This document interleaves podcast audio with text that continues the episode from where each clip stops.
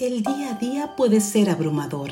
Las responsabilidades aumentan y cumplir con ellas requiere cada vez de mayor esfuerzo. Sin embargo, el batallar diario no debe hacernos perder la gratitud por el regalo de la vida y el reconocimiento de las bendiciones que a pesar de las pruebas diariamente recibimos.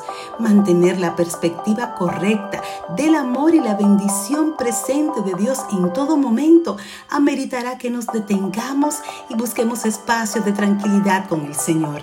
La vida siempre te exigirá más y no te colaborará en el propósito de tener tiempo con Dios.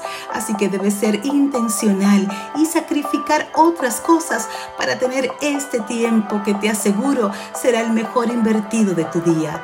Toma tiempo para orar y las manifestaciones de la voluntad de Dios estarán presentes siempre en tu vida. Que el enemigo no te engañe con distracciones que pueden ser banales o hasta urgentes. Lo más importante siempre debe ser tu tiempo con Dios, pues allí estará la fuente de toda bendición sobre tu vida y de la victoria que quieres obtener.